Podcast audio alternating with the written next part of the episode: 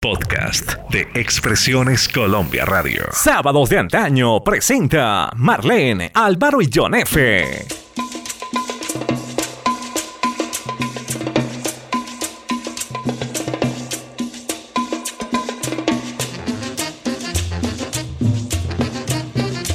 Les damos la bienvenida, queridos amigos, al último capítulo de la temporada 2021 del podcast de sábado de antaño para nuestras emisoras aliadas y los diferentes medios digitales. Despedimos este año con un mano a mano musical de antología. Hemos traído a dos máximos exponentes de la música tropical colombiana.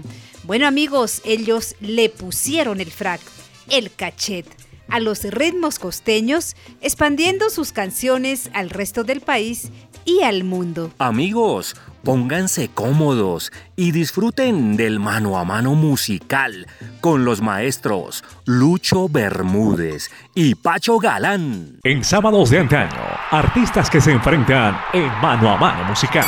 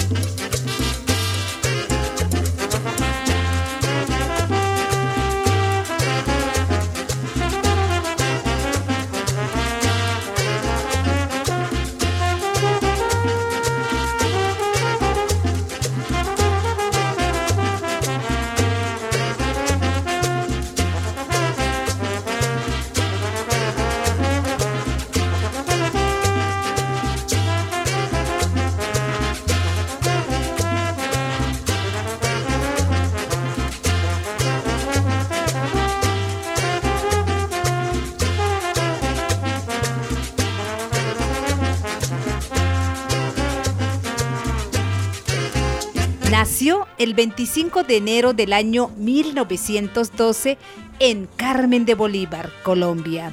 Se inició tocando flauta desde muy pequeño, participando en grupos de su escuela. Estamos hablando del maestro Lucho Bermúdez. A los 12 años ya era multiinstrumentista autodidacta. Tocaba trompeta, trombón, saxofón, tuba, pícolo y clarinete. Antes de cumplir los 20, por su talento sorprendente y sobrenatural, Bermúdez se convirtió en el director de la orquesta A número 1 de Cartagena. Por supuesto, mi querido John F. Y luego dirigiendo, vocalizando y produciendo para la Orquesta Caribe.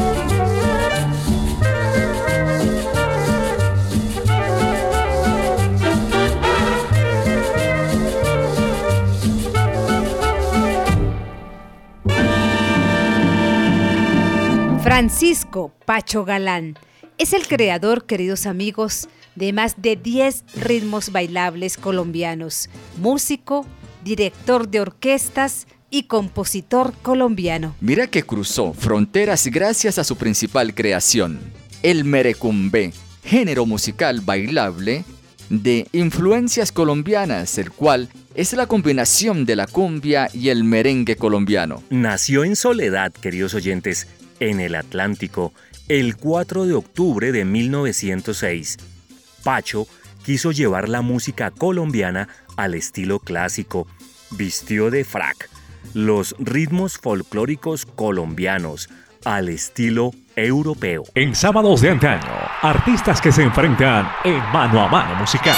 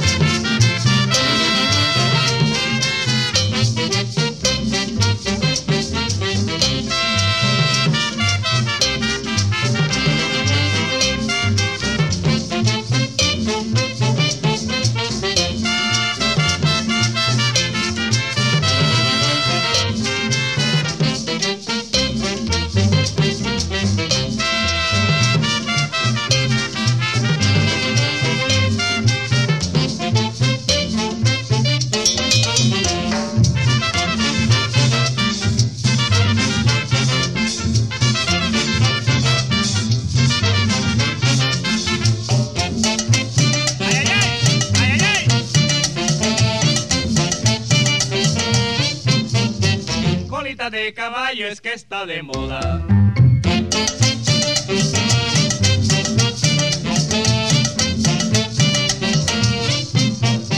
Se han olvidado ya Mickey Corte Cuadro.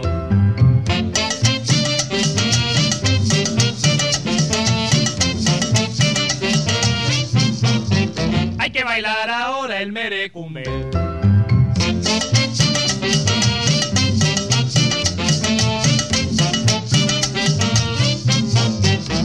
Sabroso y suave para gozar.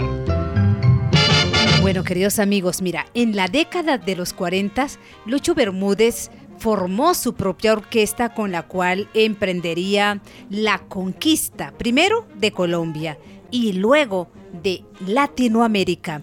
Es así como llega por primera vez a Bogotá en 1944 con su orquesta. Acudía contratado por un club nocturno y pronto se difundieron en directo sus gaitas, las cumbias, los porros y mapalés en el programa radial La Hora Costeña. Muchos bogotanos se escandalizaron y un famoso columnista de uno de los grandes periódicos de la época, El Tiempo, dijo con desagrado que la música del maestro Lucho era una merienda de negros.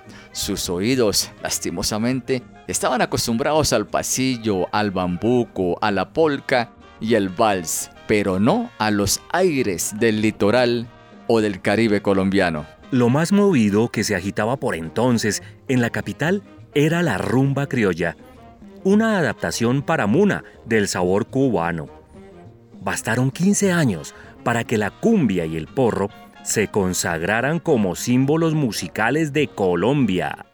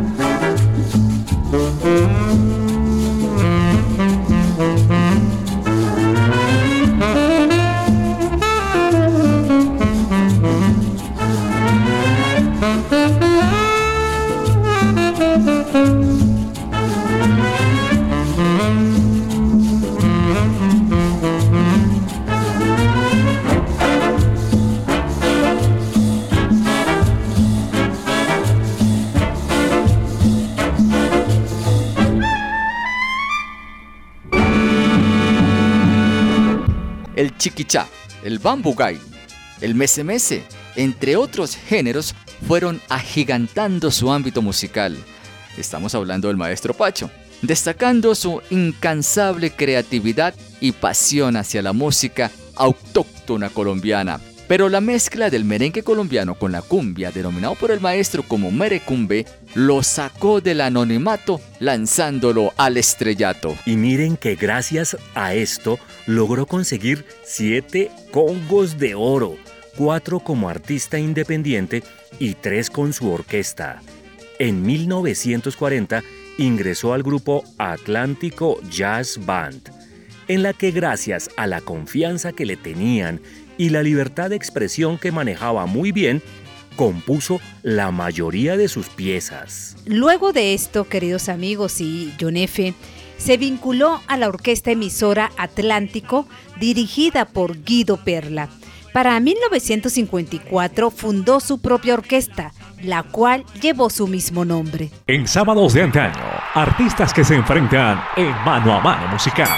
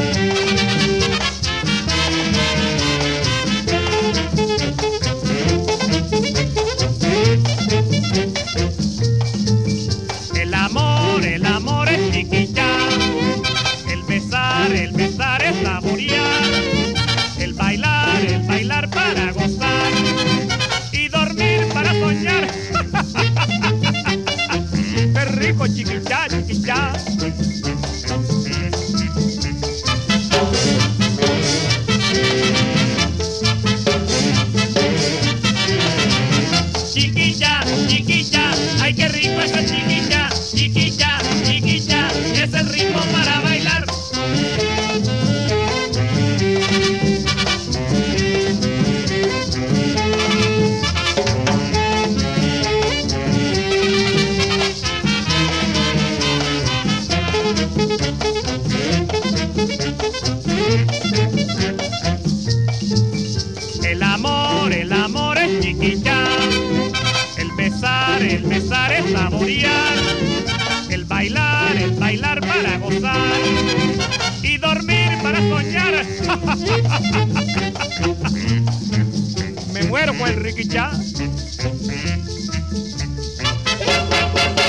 mayor responsable de la radical sustitución de valores en la conservadora, clerical y asolapada Bogotá de la mitad del siglo XX fue indudablemente el maestro Lucho Bermúdez.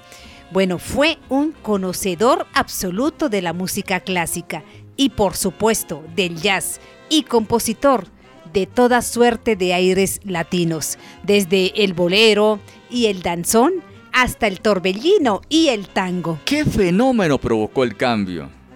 El crítico José Vicente Contreras sostiene que el maestro Lucho vistió de frac la música costeña cuando adaptó a instrumentos de agrupación grande los aires de bandas y conjuntos callejeros. Ahora, José Portacio, biógrafo del maestro, señala que enalteció los aires costeños manteniendo su autenticidad.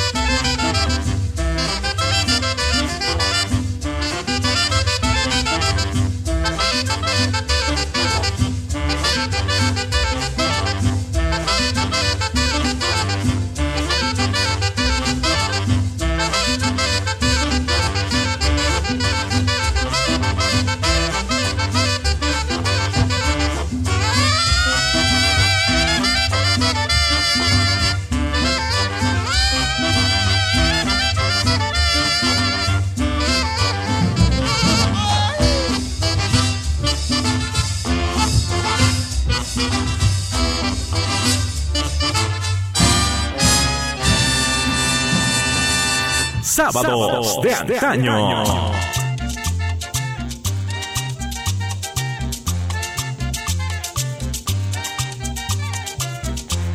Ay cosita linda mamá, de 1954, fue el merecumbé con el que le dio la vuelta al mundo. Fue la máxima creación con su orquesta, grabada por diferentes artistas del mundo, en más de 400 diferentes versiones. Queridos amigos, la canción trata de lo maravillado que estaba con aquella inspiración femenina. Fue grabada por primera vez en la ciudad de Medellín, bajo el sello discográfico Discos Sonolux. Así, amigos, se convirtió en el único compositor colombiano proveniente de la costa atlántica en crear nuevos ritmos bailables que trascendieron en el mundo, gracias a su composición y su letra de habla hispana. Esto, amigos, le hizo merecedor del título Rey del Merecumbe. En Sábados de antaño, artistas que se enfrentan en mano a mano musical.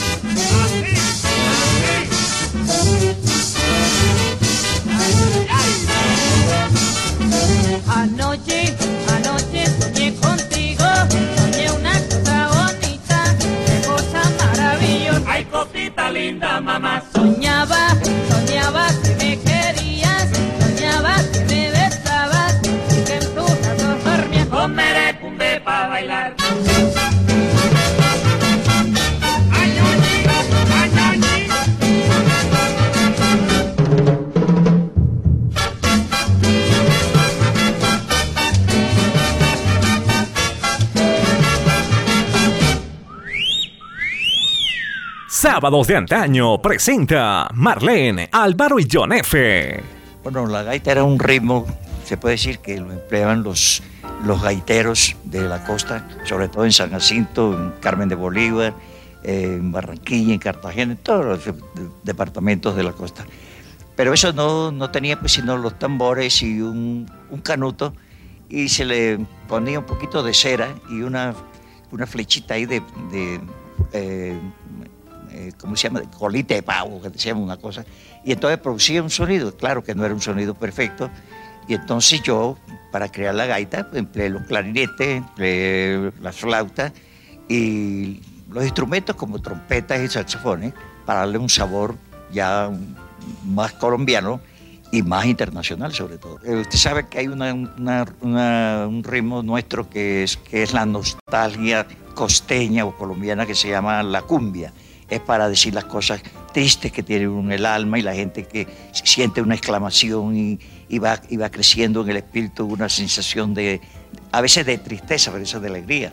Después vino el porro, que es un poco más alegre, pero la gaita irrumpió porque la gaita generalmente se cambia de compás en compás, en compás, la armonía se cambia de compás en compás. Es esto? Va cambiando de compás, no se queda ahí pegado como, como cuando uno está enamorado y se besa con la novia y todas estas cosas, ¿no? Entonces, eh, la gaita tiene esa particularidad que se va cambiando en compases por compases y ahí viene pues la capacidad del, del, del creador de darle una vida para que esos compases vayan acompasados con, de acuerdo con lo que él vaya haciendo. Sábados de antaño. Queridos oyentes, les cuento que en el año de 1946, a los 34 años de edad, Lucho fue invitado a grabar con la RCA Víctor en Buenos Aires. Los almacenes Glotman, que eran los representantes de la RCA Víctor en Colombia, le ofrecieron a Lucho Bermúdez que fuera a grabar a Buenos Aires, con el doble propósito de dar a conocer nuestra música en Argentina y grabar en los estudios de Buenos Aires su música. Sale Lucho rumbo a Argentina, acompañado solamente de su cantante, Matilde Díaz. Sí, amigos y querido F. Mira, Lucho grabó en Buenos Aires más de 60 temas para la RCA Víctor, bueno, siendo los más conocidos Danza Negra, también llamada cumbia colombiana, el porro Buenos Aires, el pasillo Espíritu colombiano, los boleros Solamente a ti y Fantasía Tropical, el sonsonete Caprichito. Y el villancico tropical Nochebuena, que posteriormente grabaría la Sonora Matancera en la voz de Celia Cruz. Mira que el 30 de septiembre el maestro Lucho, con 34 años de edad, y la señora Matilde, de 22, unieron sus vidas en un matrimonio civil, acto que se hizo en Buenos Aires. Bueno, pasan las navidades en la capital gaucha, donde estuvieron aproximadamente ocho meses.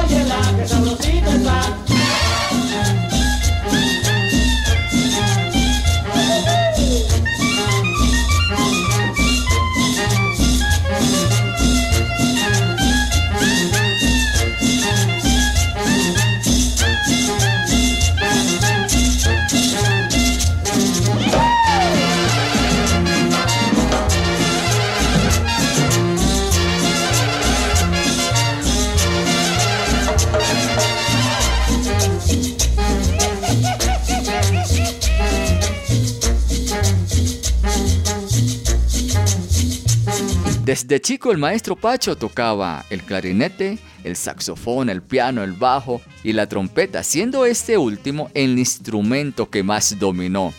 Tuvo muchas facetas en las diferentes maneras de musicalización, utilizando los saxofones, las trompetas, los trombones, los clarinetes, el piano, la percusión, los violines, las flautas y los cantantes. Indudablemente un genio para la época y lo sigue siendo. Sí, Álvaro y amigos, mira, y los instrumentos donde recargó su estructura musical dentro del contexto de la mayoría de sus arreglos de música popular fueron los saxofones y la percusión, teniendo estos instrumentos una participación especial dentro de cada obra musical. Les contamos que de esta manera logró crear una identidad sonora y un estilo personal para después continuar incorporando los demás instrumentos que componían su orquesta dentro de su propio estilo. En sábados de antaño, artistas que se enfrentan en mano a mano musical.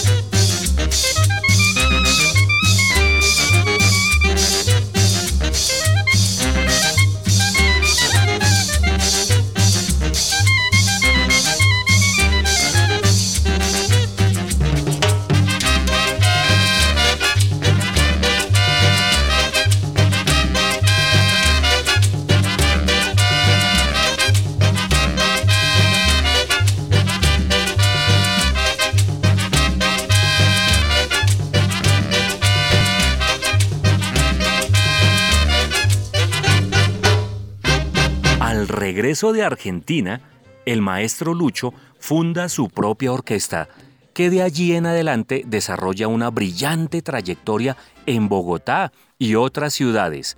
Muy pronto, la orquesta obtiene su propio sonido, basado en sus lúcidas improvisaciones e ingeniosa orquestación.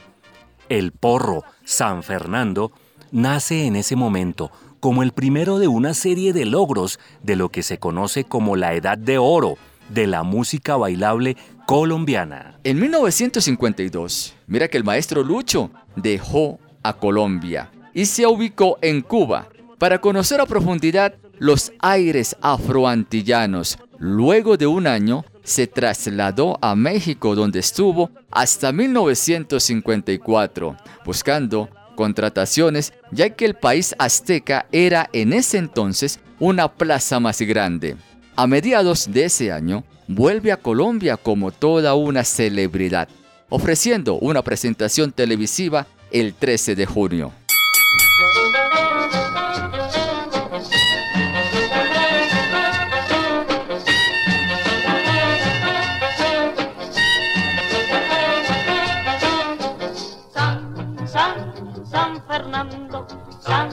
San, San Fernando.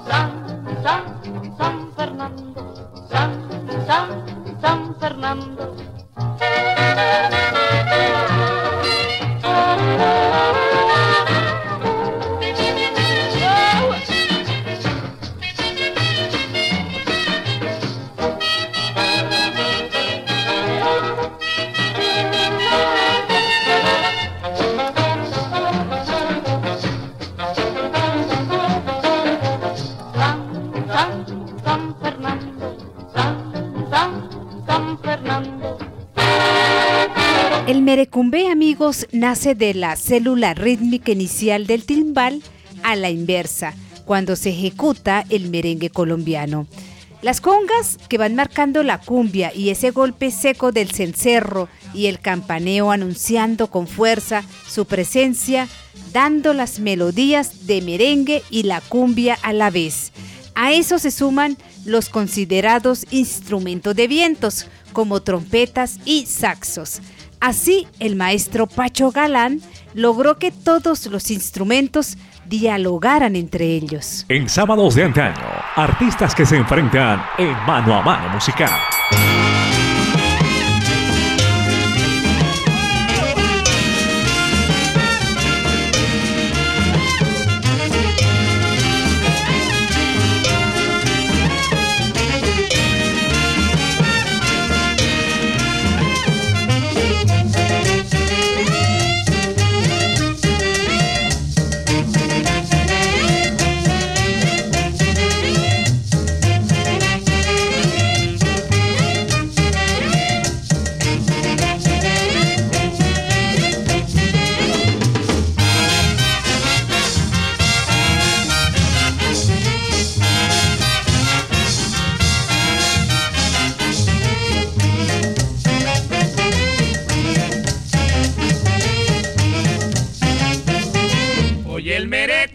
Saxofón.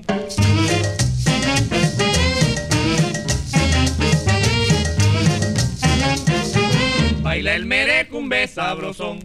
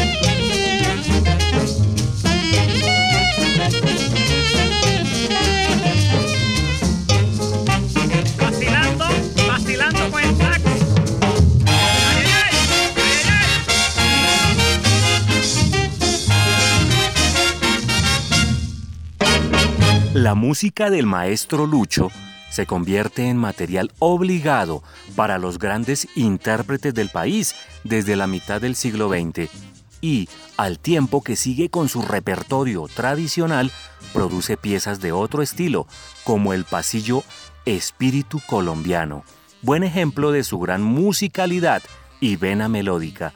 Poco a poco relega su control de la orquesta y se convierte en una leyenda viviente de la música colombiana, condecorado y retribuido artística y económicamente.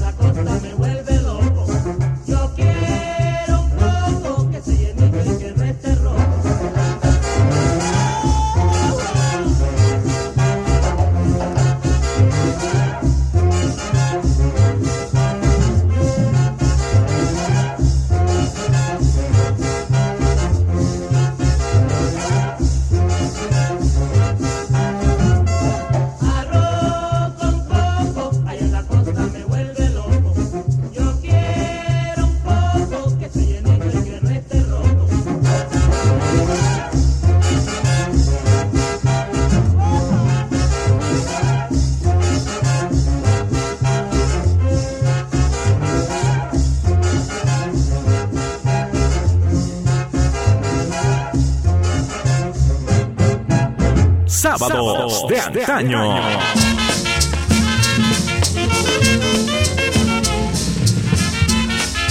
Un dato final para que tengamos la clase, la humildad del maestro Pacho. Mira que en 1958 tuvo la gran oportunidad de su vida.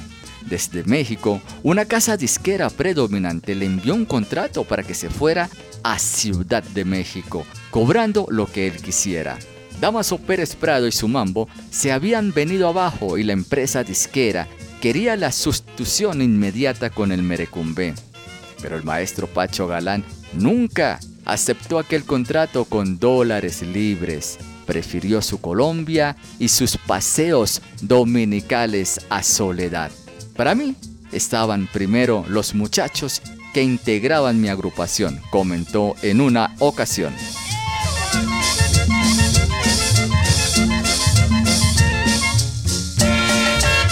Amigos, hasta aquí la historia de estos dos inmensos maestros de la música colombiana.